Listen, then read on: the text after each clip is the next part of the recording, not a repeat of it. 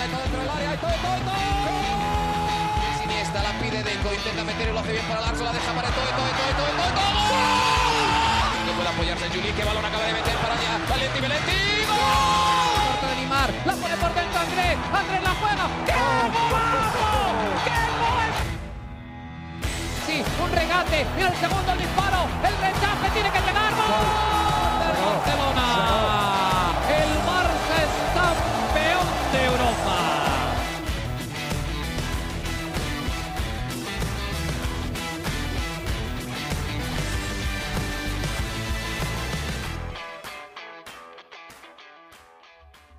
Hola amigos de ADN Barça, bienvenidos a una nueva edición de nuestro podcast. Nuevamente un lunes junto a Mariana Guzmán directamente desde Barcelona. El Barça goleó, está cada vez más cerca del campeonato de liga, las chicas son campeones, rumores, reportes, de todo un poco lo que va sucediendo en el mundo del Barça. Vamos a estar conversando hoy en ADN Barça Podcast. ¿Cómo estás Mariana? Bienvenida nuevamente a nuestro podcast. Hola Alejandro, contenta de iniciar la semana. Además, Qué buena manera de iniciar una semana que con un día festivo, Día del Trabajador. Felicitaciones a todos los trabajadores.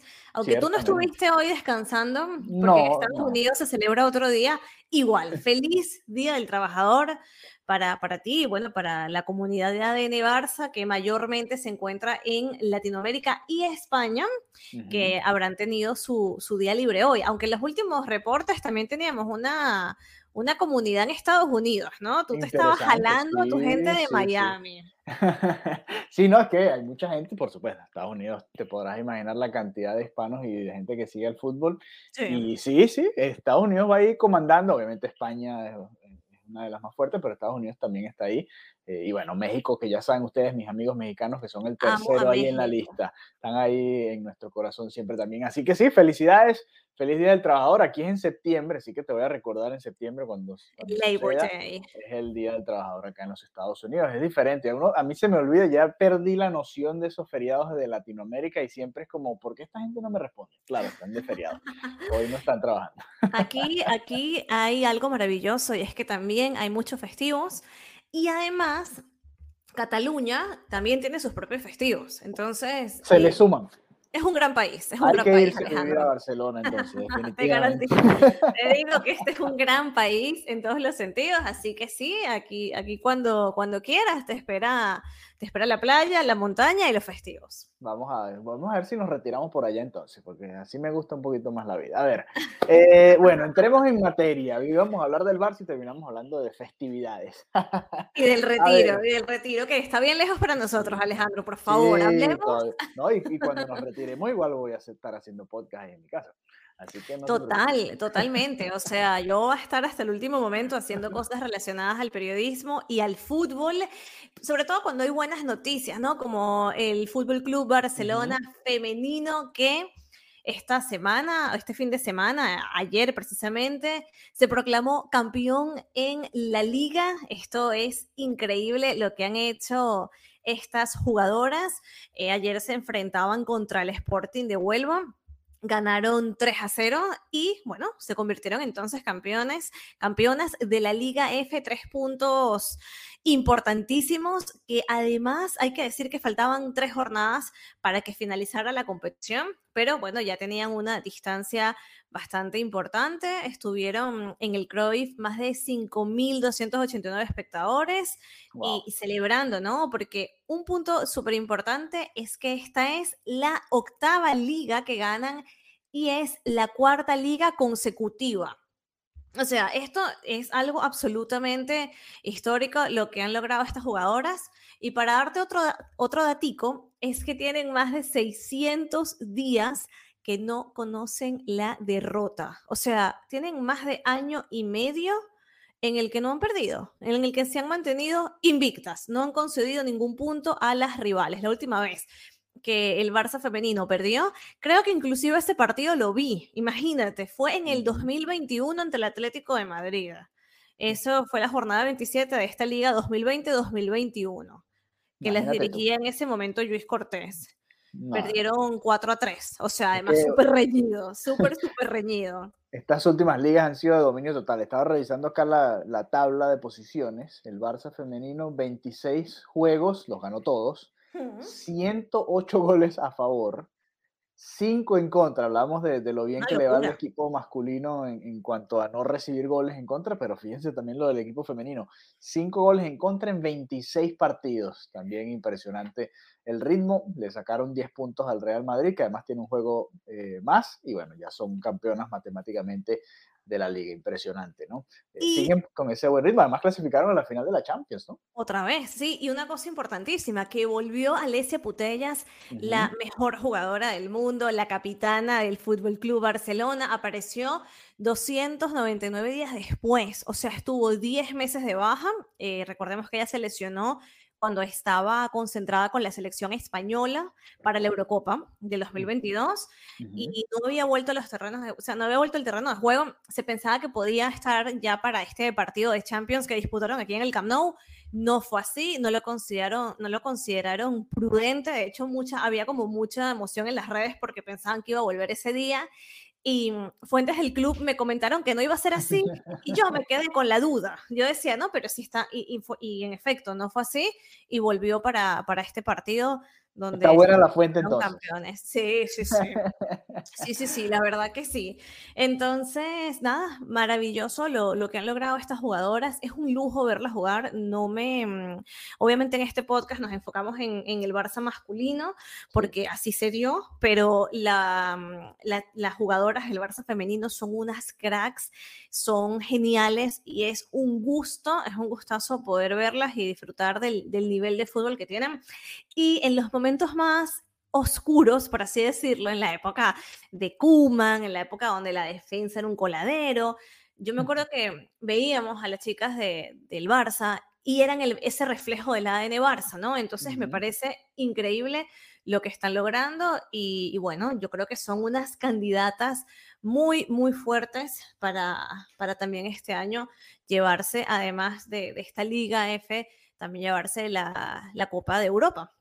Así que bueno, eh, también estaremos pendientes. Hoy se definió, por cierto, el rival, va a ser el Wolfsburgo, que superó al Arsenal en la semifinal. Estaba viendo un ratico de ese partido y, bueno, terminaron ganando las alemanas, así que va a haber revancha. Hace un tiempo el Wolfsburgo le dio un golpe importante al Barça femenino y ahora el Barça puede tratar de, vengarse, ¿no? Y, y, volver a conseguir el título europeo, ¿no? Que se le escapó la temporada pasada. Así que interesante, interesante. Estaremos muy pendientes. Esa final es el 3 de junio. Eh, hacer esa final. Lamentablemente cae el mismo día una final entre el Manchester City y el Manchester United de la FA Cup.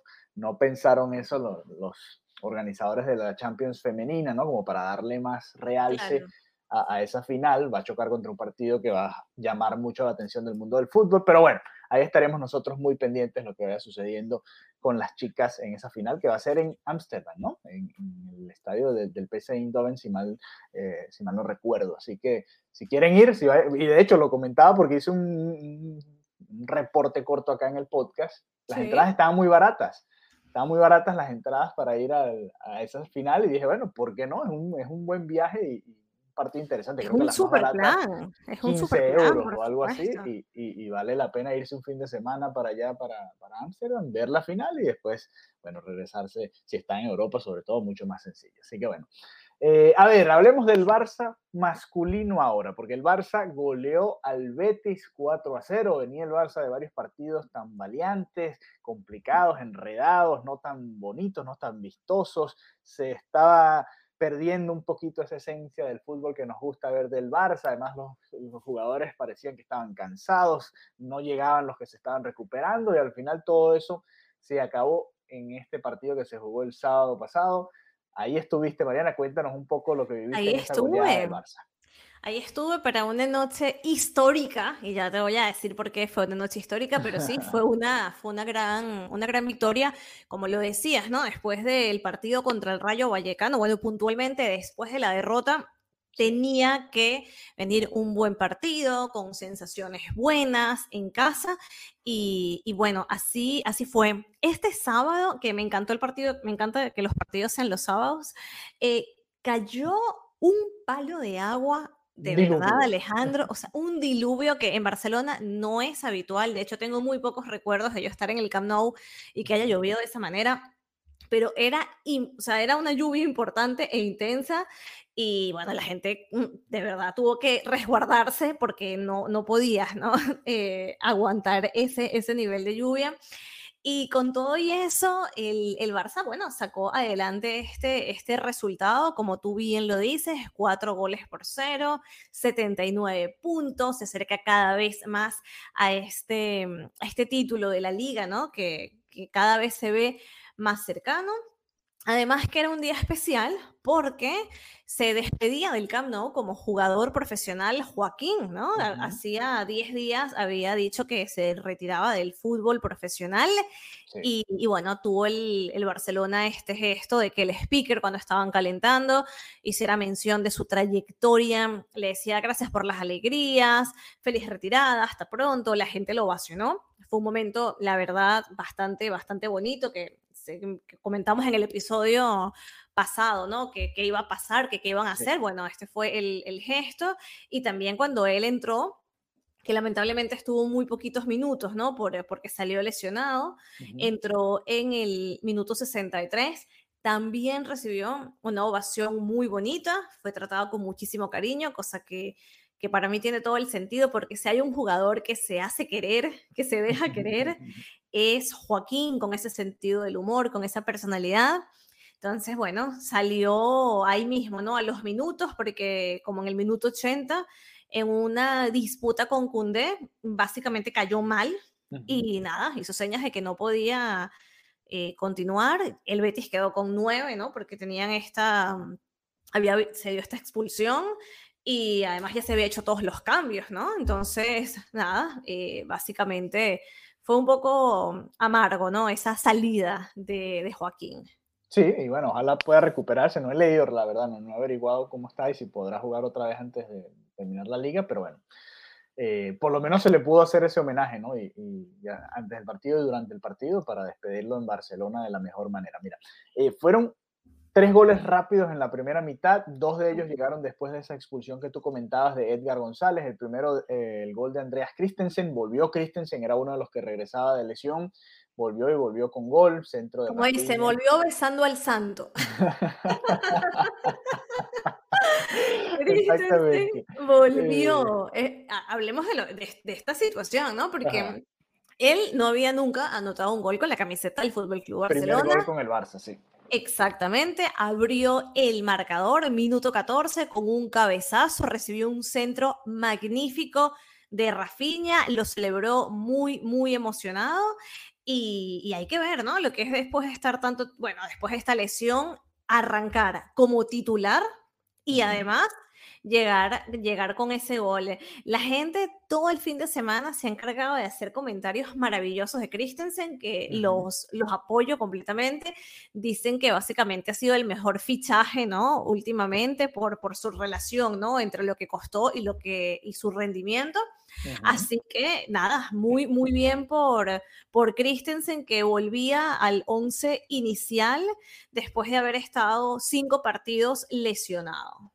Mira, otro fichaje que, quizás costó un poquito más, pero que ha rendido también fue Lewandowski. Volvió al gol, ya lleva dos jornadas seguidas marcando, había marcado el del descuento contra el Rayo Vallecano y bueno, marcó el 2-0, ¿no? Ah, después de un centro de Cundé. Por fin, Cundé, ¿cuántas? No, no, no suele eh, tener muchas asistencias Cundé, ¿no? A pesar de que llega con bastante espacio por la derecha, no es un lateral obviamente natural, sabemos que, le cuesta un poco, sobre todo en lo ofensivo, no, es su posición, pero esta vez hizo un pase perfecto para Lewandowski que terminó definiendo y poniendo el 2 a 0. Y qué bueno, porque el Barça, este tipo de partidos, a veces se relaja mucho, se, conforma con la ventaja, pareciera, y esta, esta vez, además que tenía la ventaja de tener un hombre más, pero más allá de eso, esta vez pareció que el equipo quería ir a definir el juego temprano. exactamente.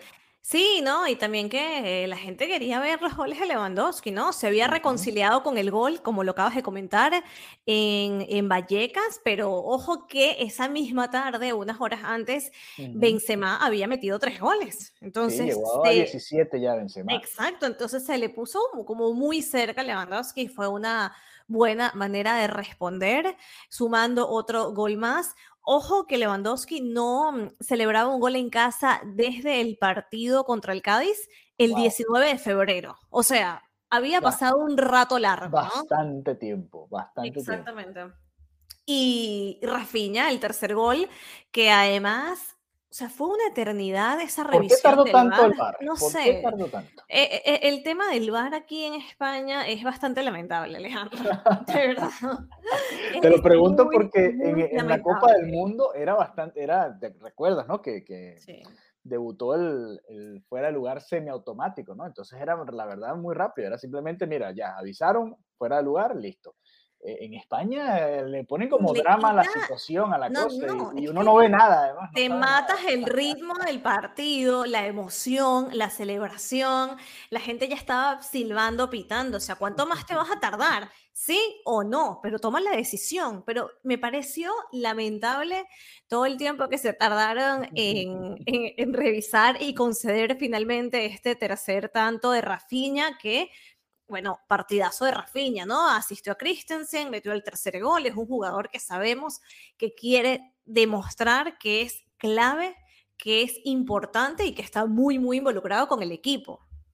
Sí, no, y, además que ha sido uno de los más criticados Rafinha, pero cuando uno ve en cifras, la realidad es que después de Lewandowski, el que le sigue es Rafinha en cantidad de goles y ha tenido una participación clave en muchos partidos de esta liga. Sé que quizás para la expectativa que se generó, algunos eh, piensan que no ha rendido los dividendos que, que debería, pero para mí ha sido una, una primera temporada interesante de Rafinha.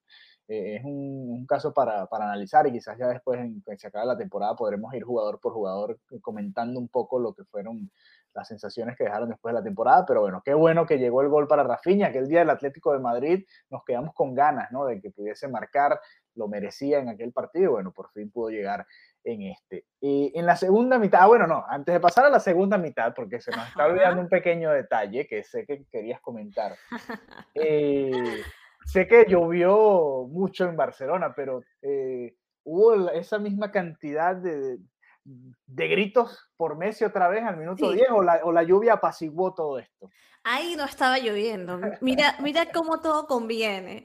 Ahí no estaba lloviendo, en el minuto 10 no estaba lloviendo y la verdad la gente nuevamente volvió a corear a Leo Messi.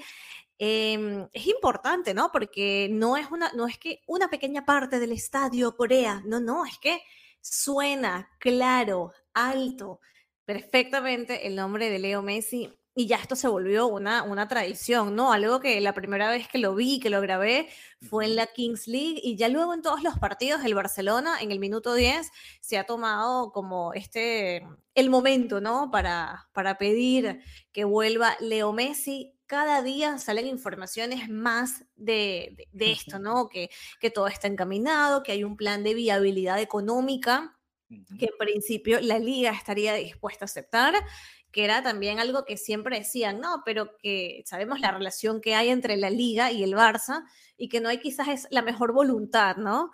Para, para que el Barça pueda lograr sus objetivos y parece que en principio sí hay una intención para, para, que esto se lleve a cabo. Entonces, bueno, Messi ahora mismo está en Arabia Saudita como él es embajador de, del turismo y, sí, y bueno, no está, está ahora... con nadie, por si acaso. No, no, no, ya la gente se inventa muchas historias, está con su familia, eh, ahí, bueno, haciendo sus labores de embajador. De hecho, no asistió al último entrenamiento del PSG precisamente para poder cumplir con este compromiso.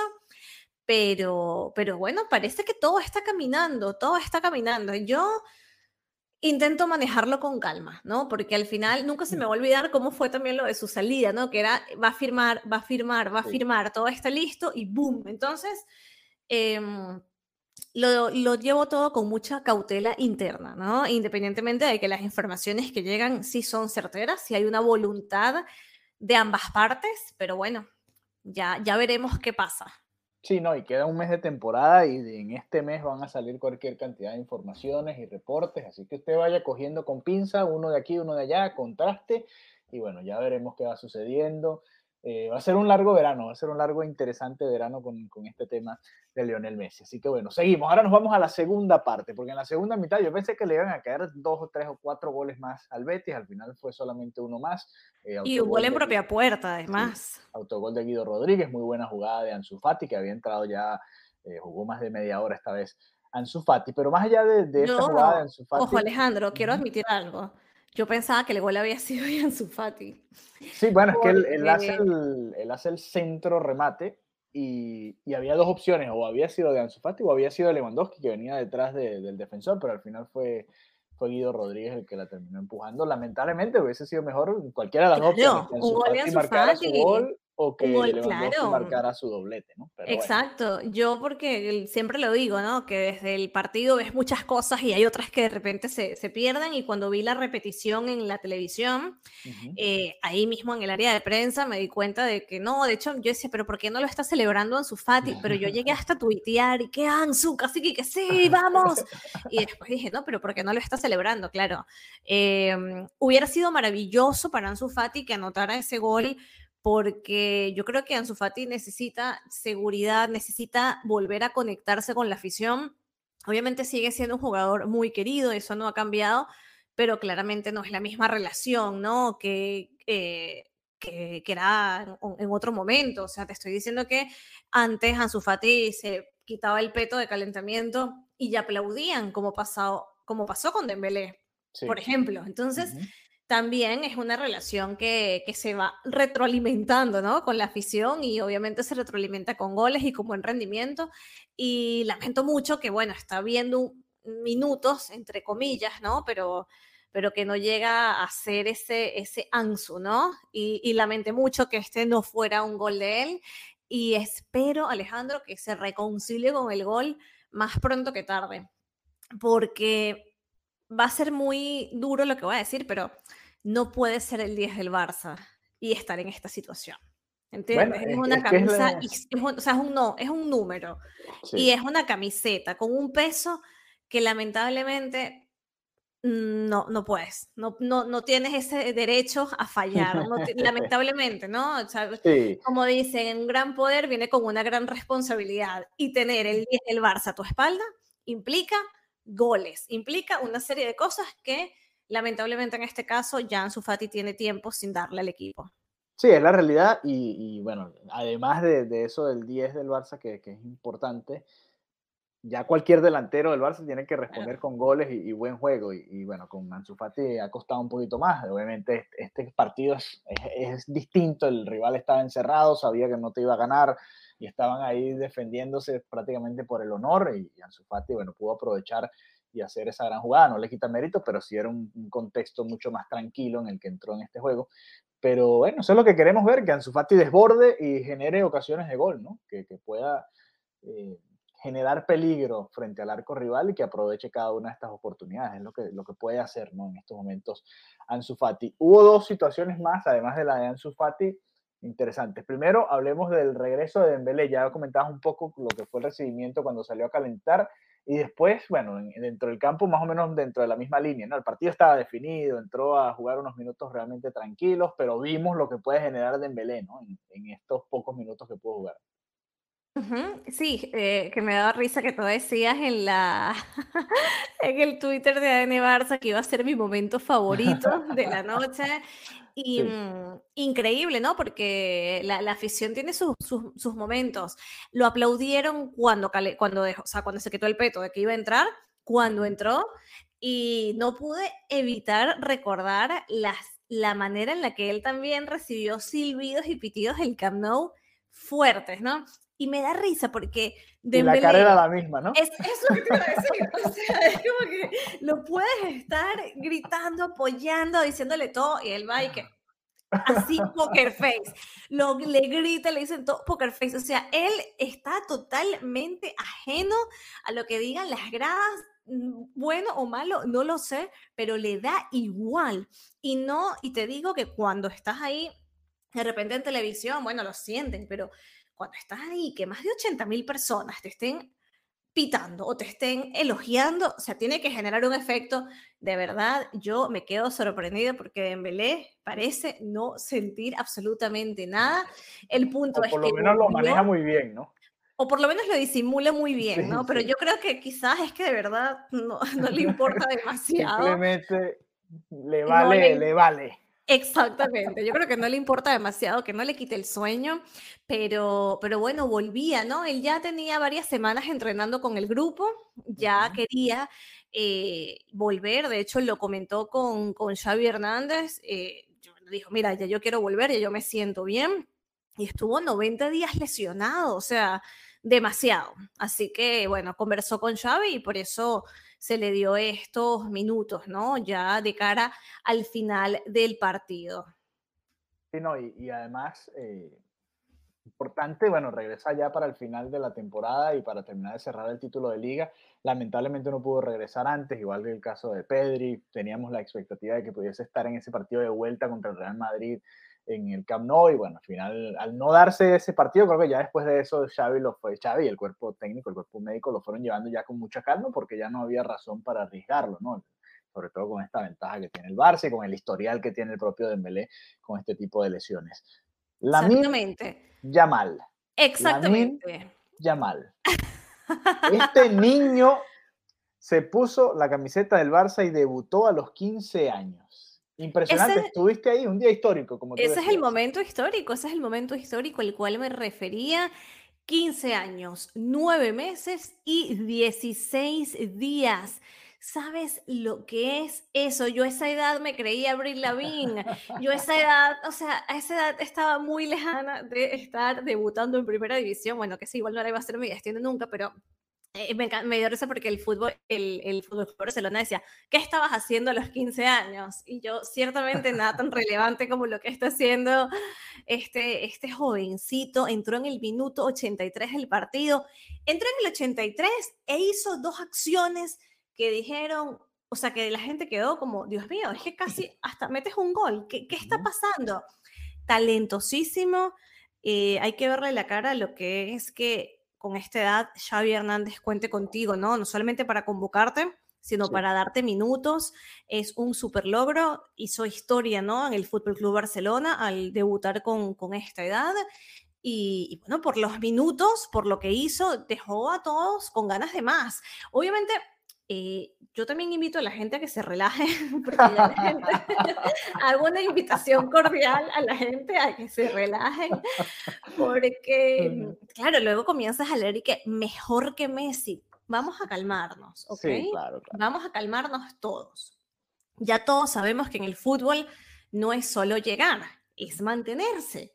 bueno, en el fútbol, en el entretenimiento, en, toda la vida, en la vida. Entonces, que este niño es un crack, por supuesto, que es talentosísimo, eso no tiene discusión, eso es indiscutible. En las comparaciones vamos a guardarnos, que yo creo que es más fácil hacer la comparación cuando ya terminan dos carreras, ¿no? Que claro, claro. El otro cuando tenía la edad, entonces vamos a relajarnos todos, pero me, me, pareció extraordinario y la afición, que eso era lo que te decía, que, que es distinto, ¿no? Un poco con la magia que, que, se mostró con Ansu Fati, ¿no?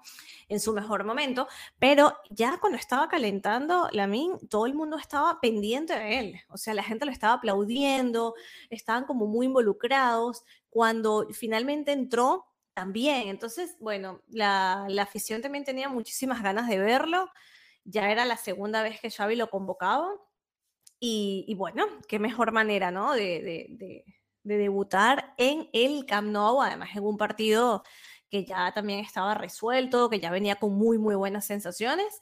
Así que nada, un, canterano más, ¿no? Que logra ese objetivo que no tiene nada de sencillo y menos a esa edad. Sí, estuvo a punto de marcar el gol, como tú decías. Además, le puso un pase a Dembélé, que Dembélé terminó fallando para hacer el centro eh, a Lewandowski o a Araujo, todos los que venían por el medio se ve la calidad, ¿no? Y vamos a, esperar que, pueda firmar, porque va a firmar ahora que tenga 16 años con el Barça y firmar su primer contrato como profesional, quiero decir. Y bueno, ya veremos qué para el futuro, ¿no? Hay mucho talento joven y ojalá se le puedan seguir dando oportunidades. No es fácil, no es fácil. Eh, ¿Cuántos no debutan, no? Y después eh, simplemente no, no hay espacios, ¿no? No hay oportunidades. Es complicado estar en el Barça. Ferran Torres, Ansu Fati son muy jóvenes también. Y, bueno, a veces es complicado. ¿no? no es fácil ser uno de los delanteros del Barcelona o ser uno de los jugadores de ataque del Barça. Pedri y Gaby, por ejemplo, son dos jugadores muy jóvenes también que son titulares en estos momentos en el Barcelona, eh, pero que bueno, que también van tapando a otros que vienen por detrás y así es el fútbol, ¿no? Así, así es la vida del fútbol y, bueno, vamos a ver qué esperemos que sucede con la Min Yamal. Mariana, por este cierto, momento, antes de, antes de que pases a este, a este tema de los Asuna, eh, la apliqué la tarjeta amarilla en el grupo de WhatsApp. No sé si lo ah, leíste. No, lo, no lo llegué a ver, no lo llegué a ver, a ver. Me vi, en la obligación, me vi en la obligación de sacar una tarjeta amarilla y no tengo miedo de sacar la roja. ¿Ok? Porque Como a Edgar González. Ah, no tengo miedo de sacar la tarjeta roja. Solamente diré eso. Relájense. Ya habló Relájense. el sí, sí, sí. Dije, si escucharon el episodio, entenderán. Puse aviso de tarjeta amarilla. Así que, gente de la comunidad de ADN Barça y de nuestro maravilloso grupo de WhatsApp, por favor, todos, all you need is love. O sea, aquí de verdad no, no vamos con, con estas historias. Así que nada, avisados están. Está uno en particular. está, está, a dos minutos de la tarjeta roja. Después seré la mala, ¿no? Pero puede salir que Mariana eliminado a alguien del grupo. Bueno, ya saben, ¿eh? lo dijo Mariana. Ya se dan cuenta quién manda quién a Barça. Así que Ay, qué bueno, qué bueno. A ver, mira, partido entre semana. El Barça va a enfrentar a los Asuna este martes, otro partido en el Camp Nou. El Osasuna, como ustedes saben, está en la final de la Copa del Rey que se va a disputar este sábado contra el Real Madrid. Lástima que el Barça no está ahí porque estaría jugando este sábado, la se estaría jugando la posibilidad de, de ganar, ¿no? Otro título no va a estar ahí, pero bueno, tiene este partido contra los Asuna importante, ¿no? Porque estos tres puntos significarían mucho para ya terminar de encaminar la liga, ¿no? Eh, por aquí dos preguntas, ¿no? Dos temas sencillos. ¿Crees que los Asuna va a descansar jugadores pensando en esa final? Xavi decía que es el, partido más importante de la historia de ese equipo, que no le extrañaría realmente que rote, ¿no? Porque tiene que ir con todo a jugarse esa final contra el Real Madrid en un partido único. Exactamente, la prioridad está en el partido contra el Real Madrid, la prioridad está en la final y, yo creo que, ahí tendrán el foco máximo, ¿no? En, disputar esa final, en sacar un título y además sacarlo y decir, oye, puede vencer al Real Madrid. Así que yo creo que, que sí, que en el partido de mañana eh, estará la alineación planificada de, una forma en que la prioridad y los intocables y estará todo muy planificado ya de cara a la final. Sí, además Abde no va a jugar. Eh, la cláusula que tiene el Barça le, le, pedía o le exigía a los Asuna pagar una cierta cantidad de dinero para que el jugador pudiese jugar en este partido. No lo va a pagar los Asuna. Le dijo a Abde, tranquilo, tranquilo, enfóquese en la final que se va a jugar este sábado contra el Real Madrid y bueno, veremos por ahí. El otro tema que quería discutir y comentar contigo es con el regreso de Dembélé, ¿qué va a hacer Xavi con el ataque del Barça? Porque eh, la mejor versión del equipo la hemos visto esta temporada cuando juega con lo que llamamos los cuatro mediocampistas. Él se molesta y dice que él no juega 4-4-2, que eso es otra cosa, pero la realidad es que usa cuatro mediocampistas, ¿no? Busquets, De Jong, Pedri y Gaby, cuando están todos saludables, han sido la escogencia de eh, Xavi para jugar con Dembélé y Lewandowski adelante, ¿no? Cuando han estado todos eh, saludables. Ahora, ¿qué pasará, no? ¿Jugarán Rafinha y Dembélé juntos? Nosotros les hacíamos la pregunta en nuestra cuenta de Twitter, arroba DNBarzapod. 80% de todos ustedes, de los que votaron, por supuesto, todavía pueden ir a votar, le quedan 20 horas de todavía hasta que se acabe la encuesta, aunque bueno, menos, porque el partido va a ser antes, así que vayan y voten antes. 80% eh, de ustedes dijo que sí, que les gustaría ver a Rafinha y Dembélé juntos. Eso enviaría a Dembélé a la izquierda del ataque, dejando a Rafinha por derecha, entendemos, porque Rafinha cuando ha jugado por izquierda, la verdad que no ha jugado tan bien. ¿Qué crees tú que va a hacer Xavi qué te gustaría a ti? Porque yo, pero yo creo que todavía, yo creo que todavía Dembélé no estaría como para, para, ser titular, exacto. Yo creo que por ahora Dembélé no está para ser titular y en el momento en el que lo esté, yo creo que Rafinha no estará como titular, o sea, no los veo así juntos.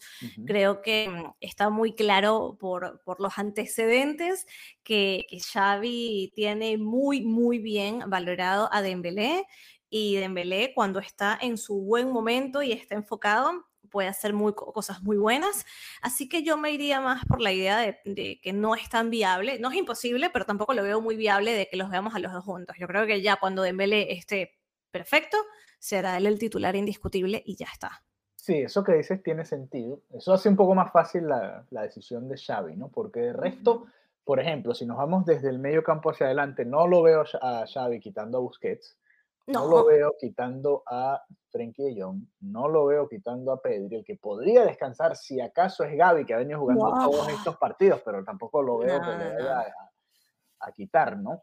Eh, es el único de estos que no ha estado lesionado, no ha estado suspendido, ha podido jugar, ¿no? prácticamente todos los partidos del Barça en los que ha estado disponible. Entonces, si acaso por ahí podría estar una de las variantes, pero de resto eh, es muy probable entonces que veamos a estos cuatro mediocampistas con Lewandowski adelante y eh, Rafinha, ¿no? Por esa banda, a menos que Xavi nos sorprenda con, con Ansu Fati o Ferran Torres, que no creo tampoco. Pero bueno, hay que mencionar las posibilidades que hay por ahí. Así que ya saben, pueden ir a arroba de y puede votar. Les gustaría ver a Rafinha y Dembélé juntos ante los Asuna. Leamos un comentario por acá que eh, dice el usuario arroba Gere8DEB. Dice, diría Ansu Fati por la izquierda, pero es que Rafinha aporta en todos los sentidos, ya sea en ataque, balón que pierde, al menos intenta recuperarlo. Aparte de esos centros que podrían ser de, dice que Jordi Alba estaría jugando, podrían ser de Jordi Alba, no a la altura para su posición. Bueno, se va después por, por otro tema, pero en todo caso dice que le gustaría ver a Ansu Fati por, por ese sector, una de las opiniones. esa no es la pregunta, no mentira. Eso no es lo que estamos preguntando. Bueno, pero él, indirectamente está diciendo que no, pues. no, no, está bien. Gracias por, por el comentario. ¿Quién es? ¿Tienes el arroba ahí para, para saludarlo? Eh, sí, vamos a repetirlo. Arroba GR8DEB. Ok, saludos.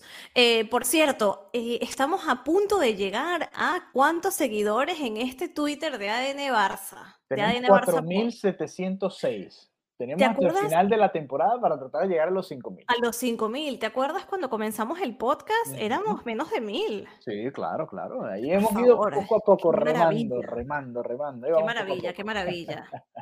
Arroba ADN Barça Pod.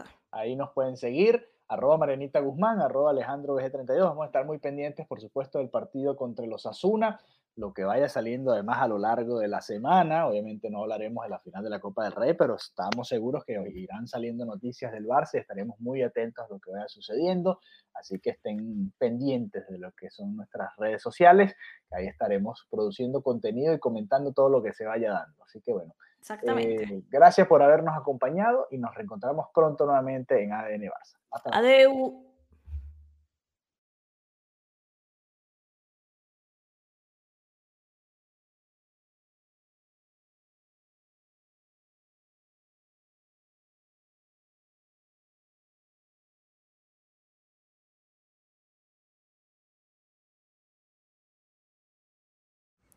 Recuerden amigos de ADN Barça que pueden ser parte de nuestro grupo de WhatsApp.